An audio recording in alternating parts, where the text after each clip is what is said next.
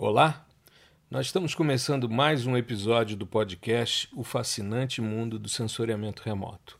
Esse é o 31 episódio e é o 21 desde que começamos esse período de pandemia. Eu estou mudando a partir de hoje, ou seja, estamos começando uma nova temporada no podcast.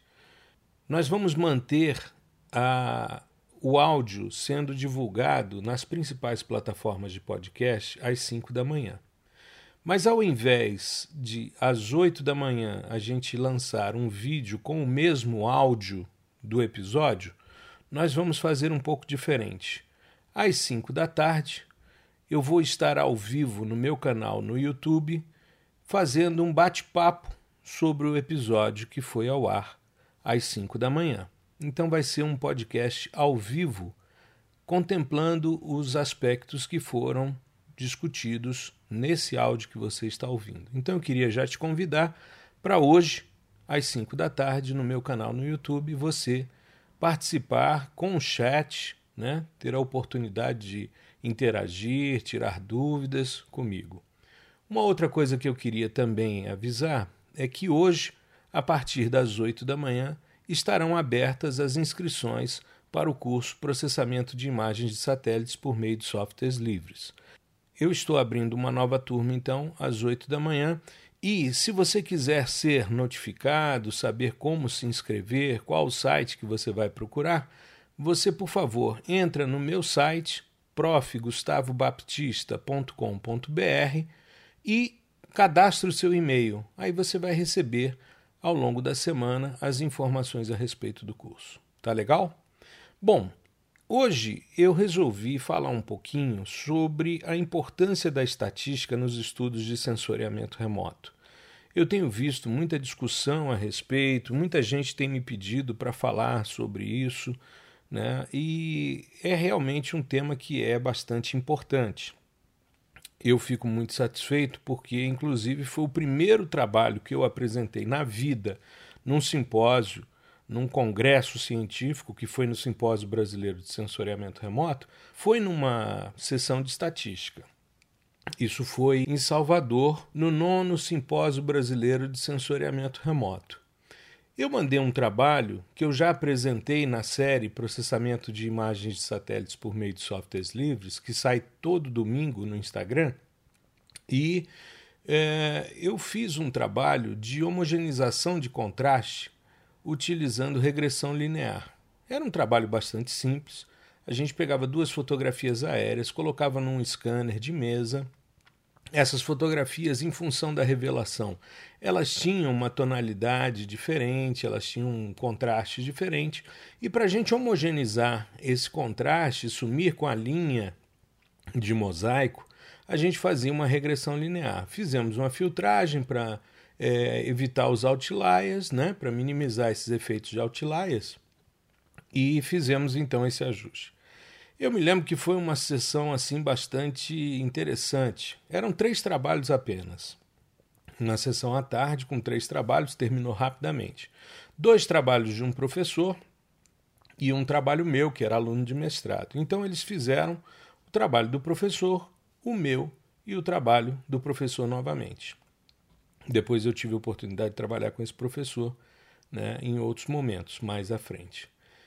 Mas o que foi interessante é eu fiz um trabalho muito simples, né, de homogeneização de contraste, mas eu estava muito nervoso, era a primeira vez que eu apresentava um trabalho num congresso.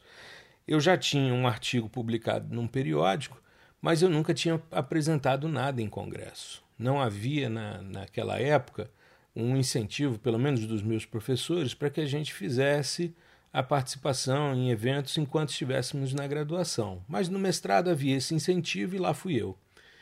E aí eu fiz a minha apresentação, né, morrendo de medo de como seria, com receio da, da resposta do público e tal. A sessão estava vazia, devia ter umas quatro pessoas assistindo, sendo que das quatro pessoas tinha um cara que estava organizando a sessão e tinha um cara que dava suporte. Então devia ter uns dois, três caras assistindo, não mais do que isso. Quando terminou a minha fala, o, uma pessoa pediu a palavra. Eu falei, misericórdia. E agora, né? vou ser sabatinado, vou entrar numa situação bastante complicada.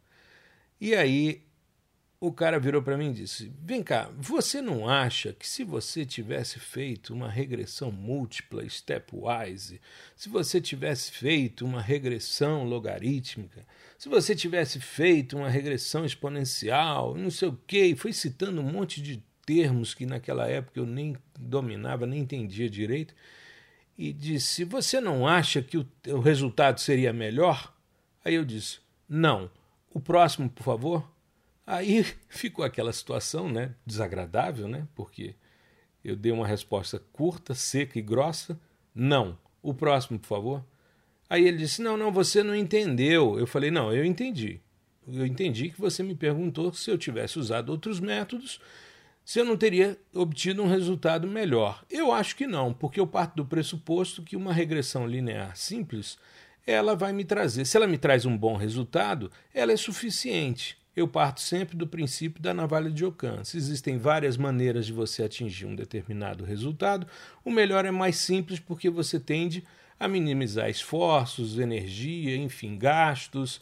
Então eu optei por isso. Aí ele disse: Não, mas eu acho. Eu falei: Olha, vamos fazer o seguinte: é, é, eu, eu não testei, eu não sei, eu não posso te dizer se fica melhor ou não.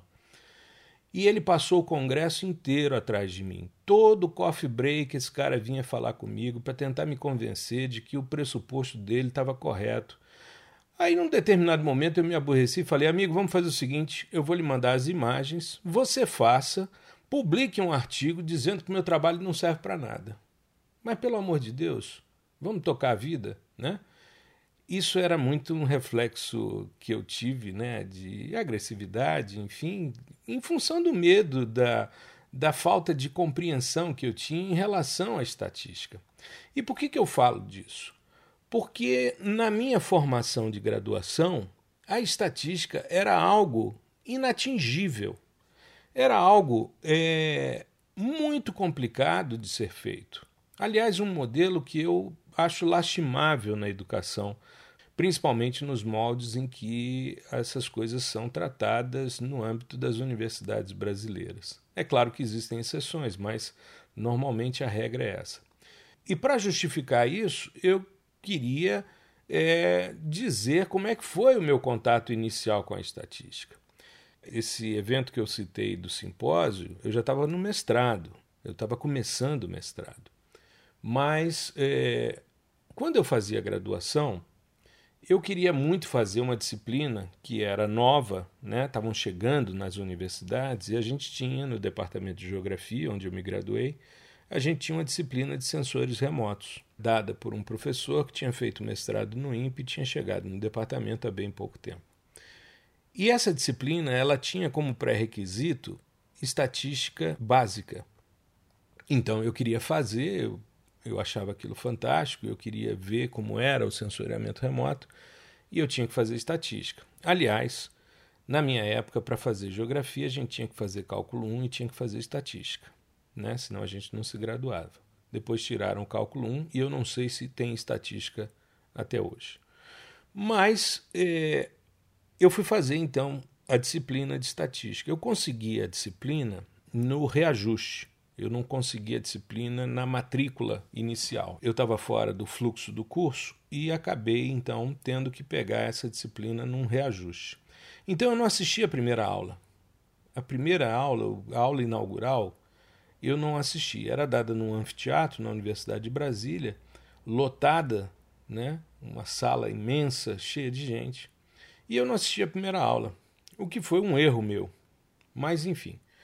Na segunda aula eu cheguei, o professor era um cara novo, brilhante. Dava aula com uma qualidade muito grande, explicava com muita propriedade, e eu fui me encantando por aquilo. Eu fui achando maravilhoso aquilo. E aí ele deu a primeira prova. Quando ele deu a primeira prova, ele foi chamando as pessoas para entregar, chamava nominalmente, né? E eu fui então receber a minha prova. Quando eu recebi minha prova, eu tinha me dedicado, eu tinha estudado para aquela prova. Quando eu recebi aquela prova, eu tinha tirado quatro. Eu falei, meu Deus do céu, vou ficar aqui do lado para conversar com ele. Dei uma olhada rapidamente. Eu tinha certeza de algumas coisas e tal, dúvidas em outras. Queria esclarecer para ver o porquê que eu tinha ido tão mal numa prova que valia 10. E fui vendo ele entregando as notas: meio, um, zero, dois. Aí de repente apareceu um 5, apareceu um 6 e todas as notas abaixo de 5, que era o mínimo né, para você ter a menção na universidade. Aí eu me sentei do lado de um amigo e disse: Rapaz, eu fiquei impressionado. Eu tirei quatro e só vi duas notas acima da média. Ele disse: Você não assistiu a primeira aula, não? Eu falei: Não. Ele disse: Não, o professor na primeira aula disse que reprova de 80% a 90%. Eu falei: Rapaz, mas que idiotice é essa? Ele disse: É. Ele disse que para ele um semestre bem feito é quando ele reprova 90% da turma. Eu falei: Bom, isso é um imbecil, né? Me levantei, saí e tranquei a disciplina. Por quê? Porque ele, de certa forma, estava mostrando o seguinte: você não foi escolhido por Deus para ter esse conhecimento. Eu fui. E apenas 10% de vocês vão ter condição de passar comigo. Ou seja, isso não é um educador. Isso é um dador de aula que pode até ser brilhante nas suas explanações, mas está completamente equivocado no seu processo de ensino e aprendizagem. Completamente equivocado. Então eu saí fora, depois peguei um outro professor, não tão brilhante, mas que tinha uma visão mais adequada, né? E passei na disciplina e fui fazer sensores remotos. Foi aí que eu tive a primeira disciplina de sensoriamento remoto. Então, é, quando eu tive a reação no simpósio, era um reflexo disso, de que estatística era algo inatingível, sabe? A gente tinha uma máxima que se utilizava muito que dizia que a, a estatística é a arte de torturar os dados até que eles confessem. Isso é muito esquisito, né? Você manipular os dados para que eles mostrem as coisas. E não é bem por aí. E eu tive essa visão equivocada, por incrível que pareça, até os primeiros cinco anos como professor adjunto na universidade. Ou seja, eu terminei o doutorado, depois de cinco anos dando aula, já com doutorado completo, como professor adjunto, eu conheci uma pessoa muito especial, um amigo muito querido que já não está mais entre nós, que foi o professor Perseu Fernando dos Santos. O Perseu era um cara fantástico. O Perseu ele, ele foi um dos maiores especialistas em ecologia de deserto. Ele foi citado pelo Odum em Fundamentos de Ecologia, o trabalho dele que ele fez com Whitford. Ele foi professor na New Mexico State University durante muitos anos. Aí se aposentou, voltou para o Brasil, fundou o centro da Embrapa de meio ambiente, participou desse processo, participou do processo de discussão da engenharia ambiental no Brasil, foi assessor da presidência do CNPq, quando o professor Tundizzi foi o presidente do CNPq.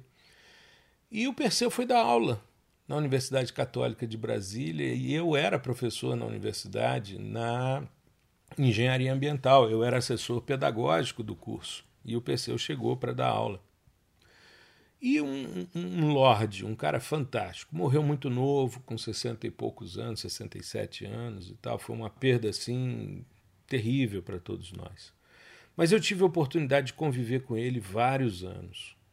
E o Perseu, no período de férias, ele dava um curso para a empresa Júnior é, arrecadar dinheiro, ele dava um curso de estatística inferencial.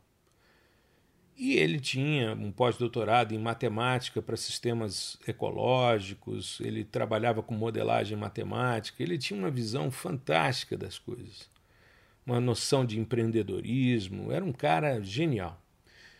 E ele foi dar uma disciplina de estatística inferencial num dos períodos de verão, e eu e um outro colega fizemos a disciplina dele. Pedimos a ele para que nos aceitasse como estudantes. Ele disse que para ele era uma honra ter dois colegas fazendo o curso. E ele dava um curso de estatística como é dado nas universidades norte-americanas. Eu não estou falando bem do sistema universitário norte-americano, não, que é cheio de problemas. Mas uma coisa interessante é que a visão que esses caras têm é que conhecimento engavetado gera poeira. Então a gente precisa popularizar o ensino. A gente precisa democratizar o ensino. É claro que no caso dos Estados Unidos, o acesso à universidade é algo extremamente caro. Então as pessoas que querem que seus filhos ingressem na universidade começam a juntar dinheiro antes deles nascerem. Mas eu falo sobre o acesso ao conhecimento. Uma vez lá dentro, você tem acesso às informações. Os livros didáticos na área de geografia são maravilhosos. Na área de sensoriamento remoto são sensacionais. Na área de estatística, exatamente da mesma forma. Na área de meteorologia, enfim, todas as áreas na graduação, da área principalmente de ciências exatas e da Terra, são maravilhosos. E o Perseu dava aula fazendo as contas e mostrando que boa parte das análises estatísticas inferenciais você resolvia com soma, subtração, divisão, multiplicação, uma raiz quadrada, um logaritmo, uma coisa simples. E ele fazia as contas todas à mão ou no máximo usando uma planilha eletrônica. E com isso ele ia mostrando para os estudantes e para mim principalmente que a gente pode se apropriar dessa área do conhecimento com muita propriedade. E eu digo a vocês, o primeiro salto significativo da minha carreira pós-doutorado foi esse curso de estatística inferencial. Esse meu colega, que até hoje também atua nessa área, é um cara da área de ecologia, também concorda comigo, que foi assim um divisor de águas nas nossas carreiras esse curso de estatística inferencial.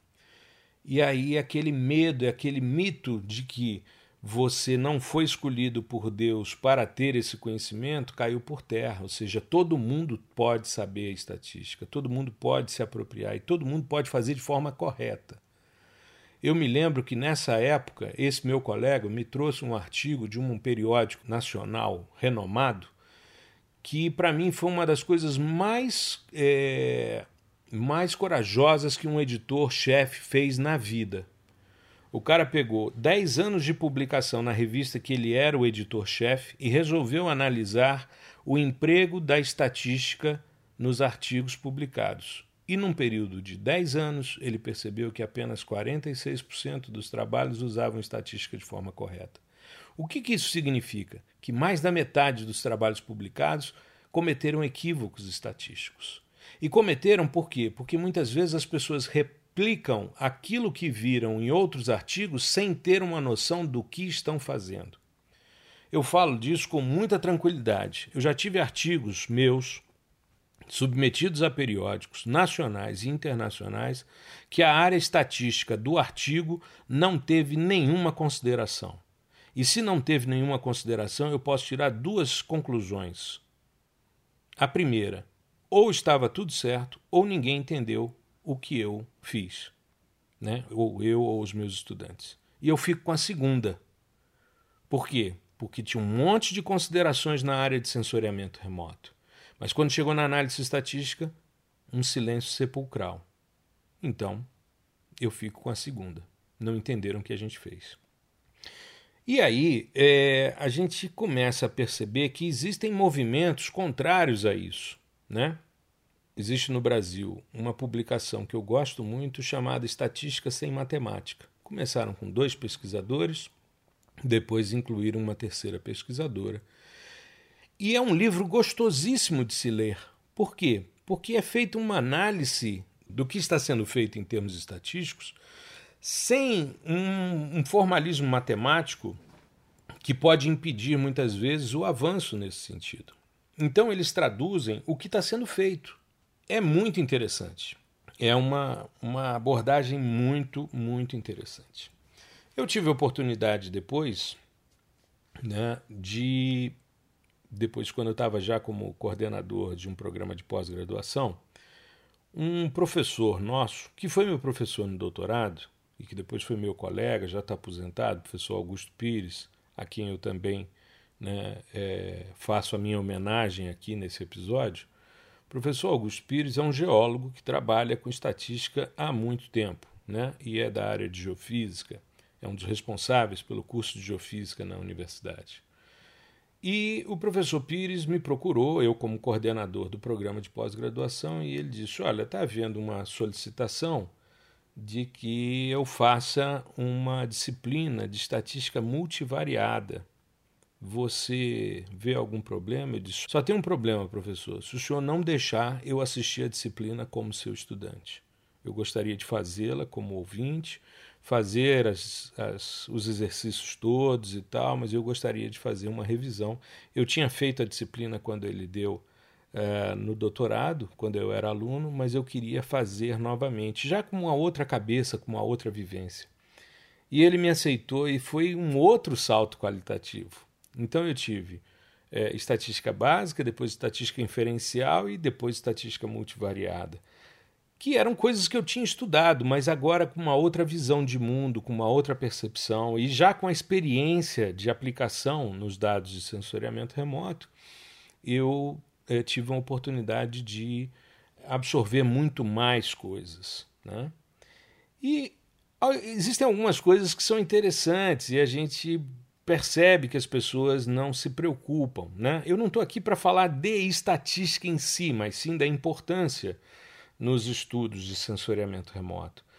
Uma das coisas que a gente percebe é que os dados de sensoriamento remoto tendem a não se ajustar à normalidade, mas é muito pouco comum que as pessoas testem a normalidade dos índices espectrais, das classificações obtidas, né?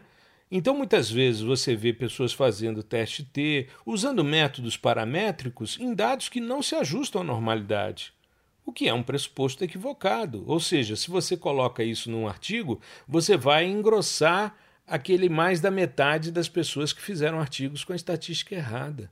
Eu tive a oportunidade de verificar, por exemplo, numa banca de doutorado, um artigo que havia sido publicado no principal jornal, né, no principal periódico da área internacional, um periódico A1, alto nível, em que o indivíduo, em todas as análises preditivas dele, ele usou a variável independente no lugar da dependente. Ele inverteu os eixos.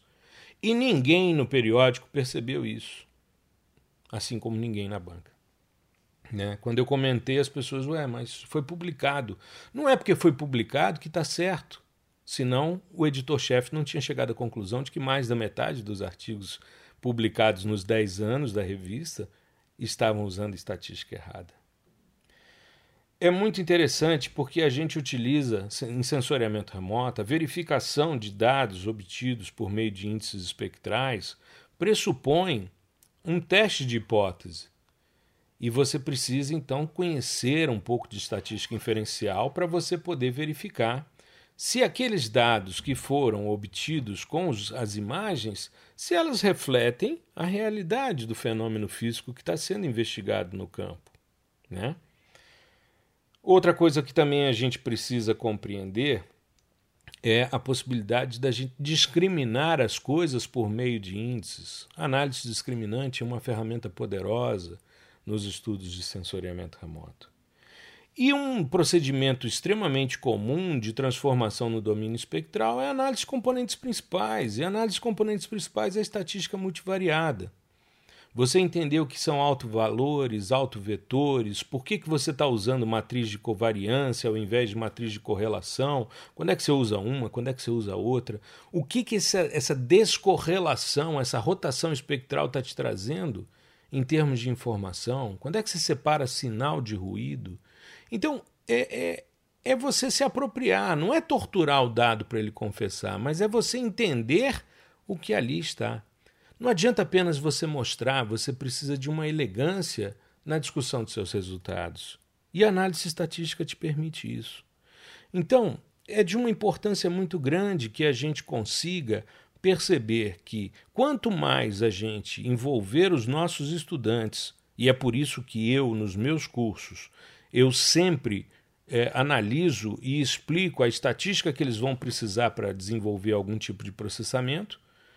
Por isso, mesmo exigindo-se o pré-requisito de estatística para se fazer processamento, aquele que não teve, não há problema, eu vou explicar. E vou explicar de forma que ele consiga se apropriar, porque eu muitas vezes eu não entro no formalismo matemático. Assim como quando eu discuto a questão da física quântica, da, da parte de eletromagnetismo, quando eu falo sobre a questão da, da parte ondulatória, corpuscular, eu às vezes entro, na maioria das vezes entro com as equações, mas para mostrar as relações ali existentes, não para deduzir, né? Não que isso não seja importante, eu sei que é, mas eu de certa forma vou é, organizando de maneira que o estudante consiga perceber. Então existem uma série de possibilidades de utilização da estatística nos estudos de sensoriamento remoto, não só da estatística como da geoestatística também, né? E é fundamental que a gente tenha cada vez mais, nós que trabalhamos com a docência do sensoriamento remoto, que nós tenhamos cada vez mais a compreensão de que precisamos traduzir e ajudar os nossos estudantes para que eles possam se apropriar das técnicas que estão utilizando para entender os resultados e poder discuti-los com mais propriedade. Tá legal? Bom, é um pouco disso da minha história com a estatística dentro do sensoriamento remoto que eu queria trazer no episódio de hoje. Hoje, às 5 da tarde, a gente vai ter a oportunidade de conversar um pouco ao vivo sobre essas questões. Né? A gente pode compartilhar a tela, de repente ver alguns exemplos de alguns trabalhos que fiz, desde regressões lineares simples até estatísticas um pouco mais avançadas, para que a gente possa né, nivelar a conversa, mas sempre partindo do pressuposto que uh, o conhecimento deve ser popularizado, senão ele vai apenas pegar poeira dentro de uma gaveta. Tá legal? Eu espero que você fique bem, se possível, fique em casa. Tá bom? Na próxima semana a gente dá continuidade ao nosso podcast O Fascinante Mundo do Sensoriamento Remoto. Tá legal? Uma boa semana para você. Tudo de bom. Um grande abraço.